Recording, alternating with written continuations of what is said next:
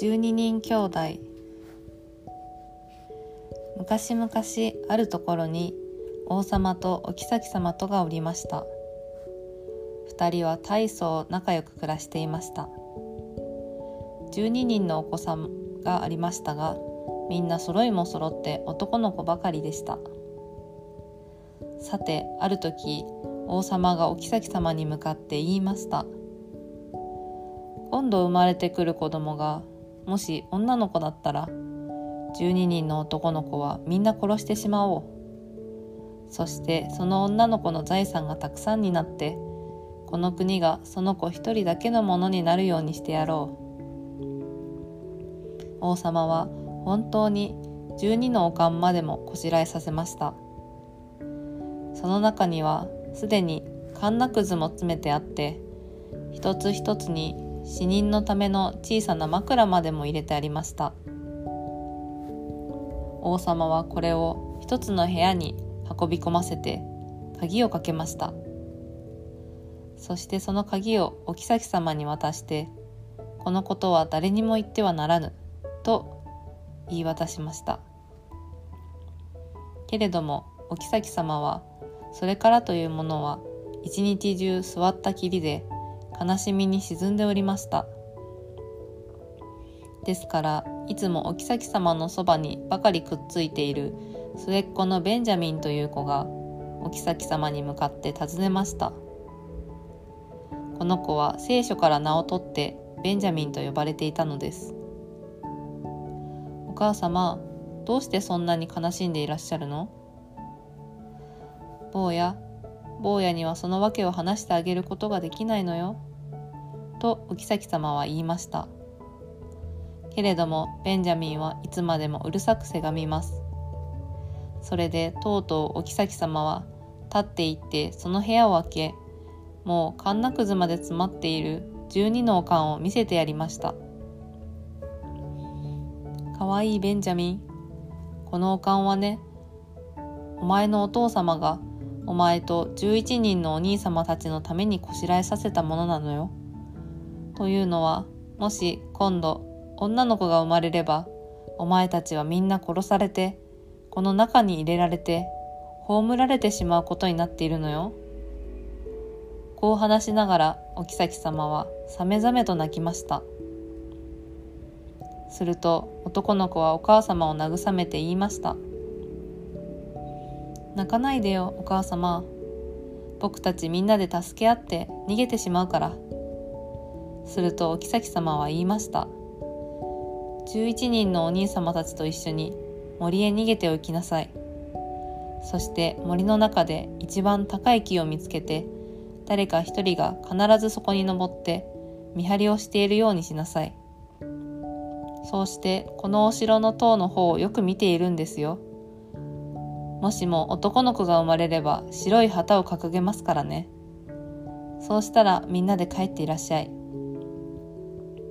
でももし女の子が生まれたら赤い旗を掲げますよ。そしたらできるだけ早くお逃げなさい。ああ、どうか神様がお前たちをお守りくださいますように。私は毎晩起きていてお前たちのためにお祈りをしていますよ。冬はみんなが火に当たれるように夏は暑さに苦しまないようにねこうしてお妃様が子供たちのためにお祈りを済ませますとみんなは森へ出かけていきました。みんなは代わる代わる見張りに立ち一番高い木の上に座って塔の方を眺めていました。11日経ってベンジャミンの番になりました。見ると旗がありました。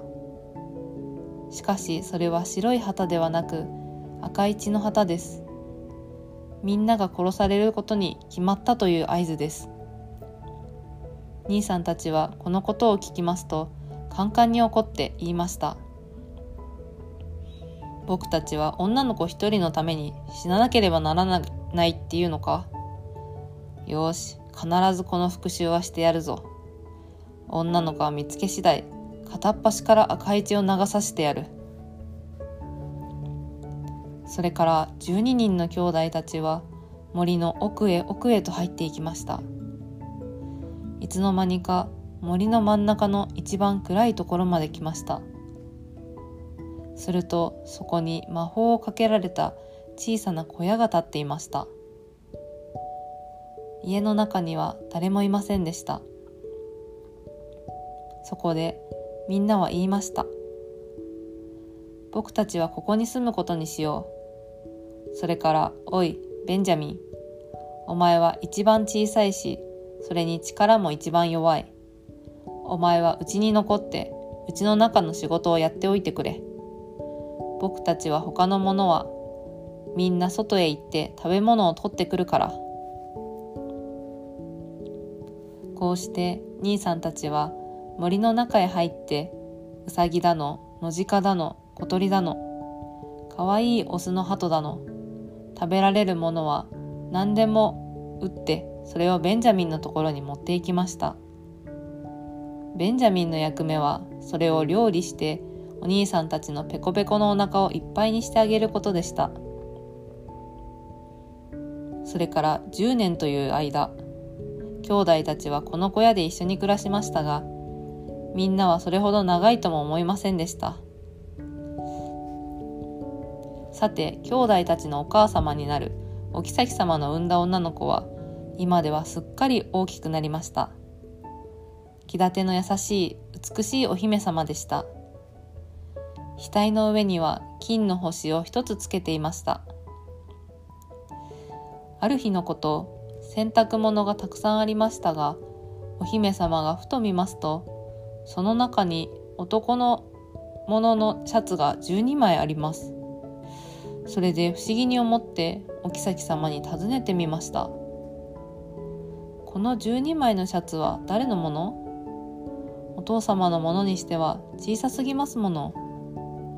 するとお妃様は心も重くこう答えました。姫やこれはねお前の12人のお兄様たちのですよ。その12人のお兄様ってどこにいらっしゃるの？私お兄様のことなんてまだ一度も聞いたことないわ。とお姫様は言いました。するとお姫様は答えました。どこにいるかご存知なのは神様ばかりよ。きっと広い世の中をあっちこっちと迷い歩いているのでしょ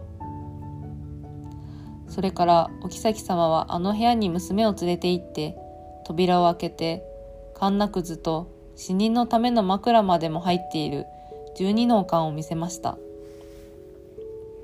このおかんはねお前のお兄様たちのものに決まっていたのよ。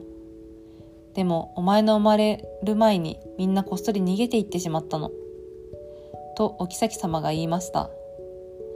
こう言ってお妃様はあの時のことのことを残らず話して聞かせました。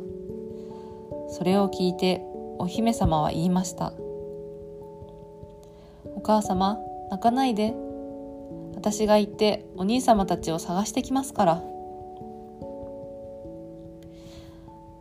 そこでお兄お姫様はその12枚のシャツを持ってお城を出ますとまっすぐ大きな森の中へ入っていきました。お姫様はその日一日中歩き続けて日の暮れる頃魔法のかけられているあの小屋の前に行きました。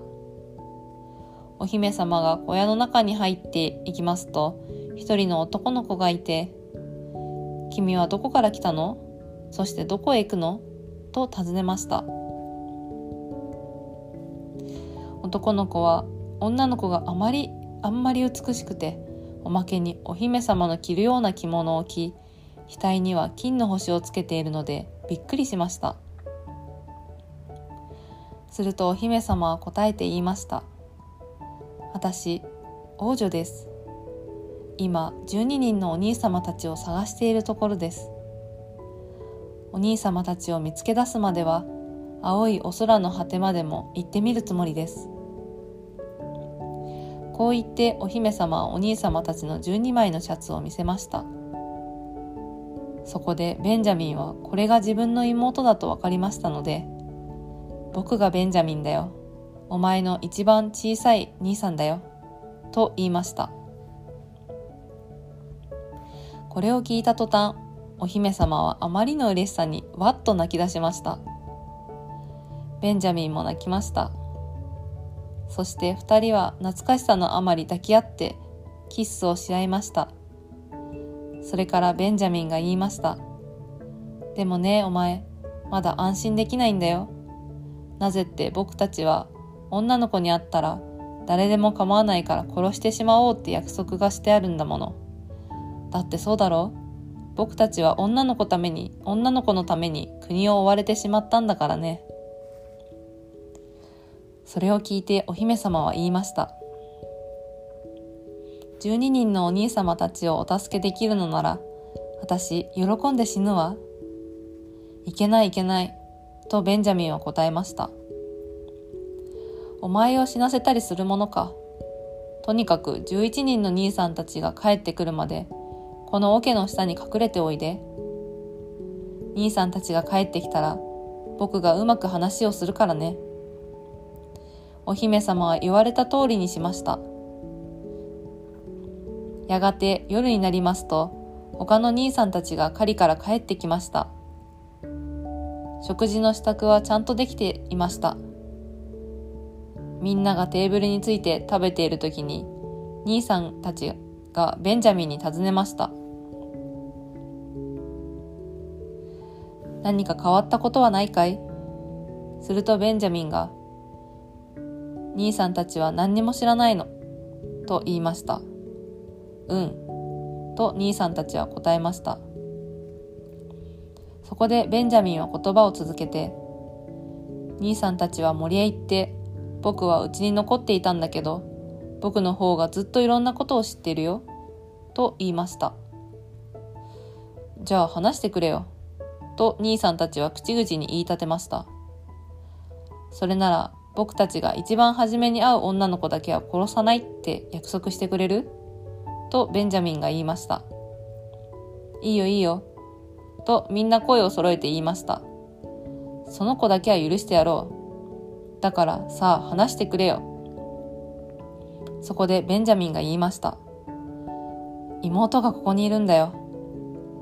こう言ってベンジャミンが桶を開けますと、あげますと、立派な着物を着て、額に金の星をつけたお姫様が現れました。それは世にも美しく優しい上品な姿でした。みんなは大喜びでお姫様の首に抱きついてキッスをしました。そして心の底から妹を可愛いと思いました。それからお姫様はベンジャミンと一緒に家にいて、ベンジャミンの仕事の手伝いをしました。11人の兄さんたちは森に入って獣や鹿や鳥や小鳩などを捕まえてきました。これがみんなの食べ物になりました。それをいろいろに料理するのがベンジャミンと妹の役目なのです。妹は煮炊きをする焚き木や野菜代わりに使う草葉を探してきたり、お鍋を火にかけたりしました。そうして11人の兄さんたちが帰ってくる頃にはいつでも食事の支度ができているようにしました。そればかりか妹は家の中をきれいに片付けたり寝床に白いきれいな敷布をきちんとかけたりしました。ですから兄さんたちはいつも満足しきって妹と一緒に仲良く暮らしていました。ある時のことです。二人はうちに美味しそう、美味しいごちそうをこしらえておきました。みんなが集まりますと、それぞれ席について食べたり飲んだりしました。みんなは大喜びでした。ところが、この魔法をかけられている小屋には小さな庭があって、その中に百合のような花が12さ12咲いていました。この花はまたの名を首都伝天とも言います。妹はこの12の花を折り取って食事の後で兄さんの一人一人にこの花を一つずつあげようと思いました。こうして兄さんたちに喜んでもらおうと思ったのです。ところがどうしたというのでしょう。妹が花を折り取った途端12人の兄さんたちの姿は12羽のカラスに変わってしまってみんなは森の遥か彼方へ飛び去ってしまったではありませんか。しかもそれと一緒にうちも庭も跡形もなく消え失せてしまったのです。かわいそうに女の子は恐ろしい森の中に一りぼっちになってしまいました。辺りを見回しますとそばに一人のおばあさんが立っていました。おばあさんは「これこれお前は一体何をしたのだね？どうして十二の白い花をそっとしておかなかったのだい？あれはお前の兄さんたちだったのさ。兄さんたちは今、今じゃカラスになっちまって、もう永久に変わることはないよ、と言いました。女の子は泣く泣く言いました。本当に兄さんたちを助ける方法はないんでしょうか？ダメだね、とおばあさんは言いました。その方法はたった一つあるにはあるけど難しすぎるからとてもそれで兄さんたちを救うことはできなかろうよ。何しろ7年という間、お前は一言も喋らずに通さなければならないんだからね。口を聞いてもいけないし、笑ってもいけない。もしもお前がたった一言でも口を聞こうものなら、そうしてまた7年にほんの1時間だけ足りなくなって、何もかもが無駄になってしまうのさ。しかもそのたった一言の一言のために、お前の兄さんたちは殺されてしまうんだよ。これを聞いて女の子は心の中で言いました。私、きっと兄さんたちを助けてみせるわ。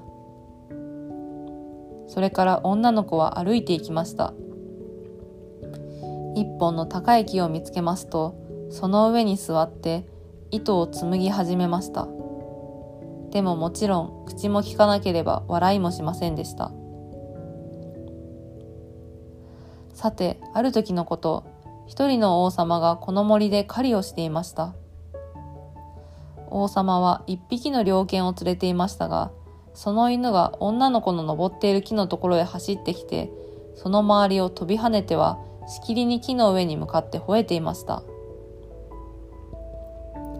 そこで王様が近寄ってみますと驚いたことに額に金の星をつけた美しいお姫様が木の上に座っているではありませんかお姫様のあまりの美しさに王様はうっとりして自分の妃になる気はないかと呼びかけましたお姫様は何と何とも返事をしてくれませんでしたがほんのちょっとうなずいてみせましたそれを見た王様は自分でその木に登ってお姫様を木から下ろしました。それから自分の馬に乗せて一緒にお城へ連れて帰りました。やがてご婚礼の式がめでたく立派に執り行われました。けれども花嫁は一言も口を聞きませんし笑いもしませんでした。2人は幾年かの間楽しい暮らしを続けましたところが王様のお母様はもともとたちの良くない人でしたのでぼつぼつ若いお妃様の悪口を言い始めましたそして王様にこう口づけつけ口をしました。お前が連れてきたのは卑しい身分の娘ですよ。陰ではこっそりどんな悪いことをしているか分かったものではありません。口が聞けないにしても一度ぐらいは笑いそうなものです。とにかく笑わない人は心の良くない人ですよ。王様は最初のうちはそんなことを信じようとはしませんでした。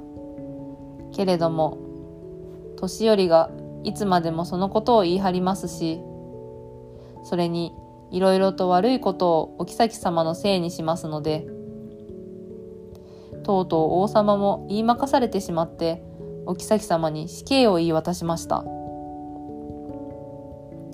こうしてお城の庭で大掛かりな火が焚かれました。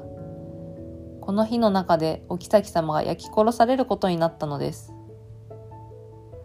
王様は2階の窓際に立って涙ながら涙ながらにこのありさまを眺めていました。だって王様は今でもなおお妃様が可愛くてならなかったのですもの。いよいよお妃様が柱に縛り付けられました。火が早くも赤い舌をちょろちょろさせてお妃様の着物着物を舐め始めました。ちょうどその時7年という年月の最後の瞬間が過ぎ去ったのです。と空にバタバタという羽の音がして12羽のカラスが飛んできて地面に舞い降りました。そしてその足が地面に触れたかと思うとたちまち12人の兄さんたちの姿が姿になりました。みんなは妹のおかげで救われたのです。兄さんたちはすぐさま火をかき散らし炎をもみ消して可愛い妹を助け出してキッスをしたり抱きしめたりしました。さて今こそお妃様は口を開いて話すことができるのです。そこでどうして今まで一言も口を聞かずにまた一度も笑わなかったのかその訳を王様に話しました。王様はお妃様に何の罪もないことを聞いてそれはそれは喜びましたそしてこの人たちは死ぬまでみんな一緒に仲良く暮らしました心よくないまま母の方は裁判にかけられて煮えくり返った油と毒蛇のいっぱい入っている樽に入れられて無残な死に方をしました。